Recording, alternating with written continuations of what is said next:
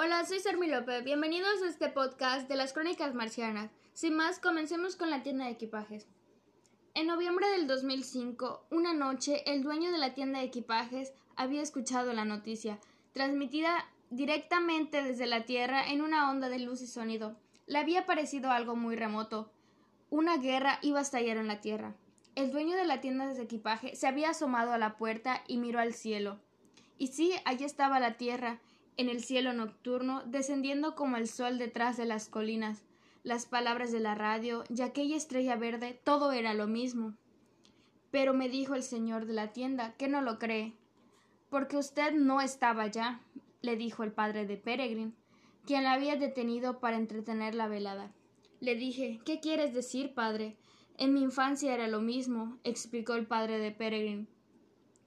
Nos decían que había estallado una guerra en China y no lo creíamos. China estaba demasiado lejos y moría demasiada gente.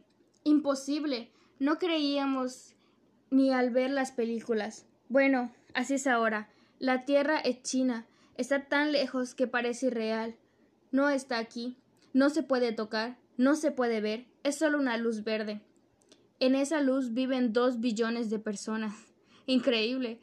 Una guerra, no, no oímos las explosiones. Ya las oiremos, había dicho el señor de la tienda.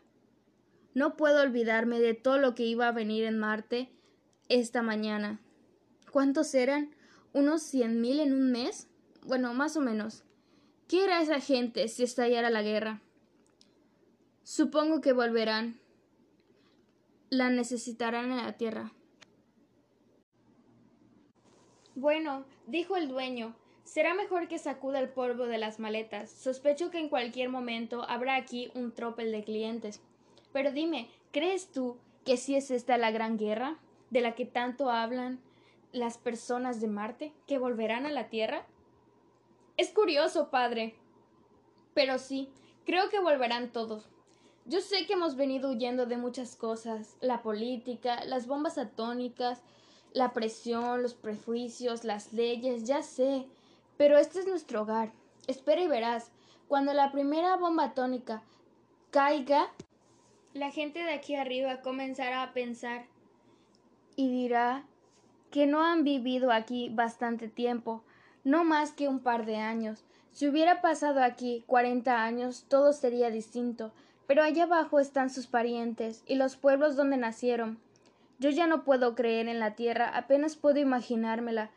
Pero yo soy muy viejo, no cuento y tampoco podría quedarme aquí. Lo dudo. Pero sí tienes razón. De pie, ponte en porcha. Contemplaremos las estrellas y al final el padre de Peregrine sacó dinero del bolsillo y se lo dio al propietario. Ahora que lo pienso, mejor que se dé una nueva maleta. La que tengo ya está demasiado estropeada.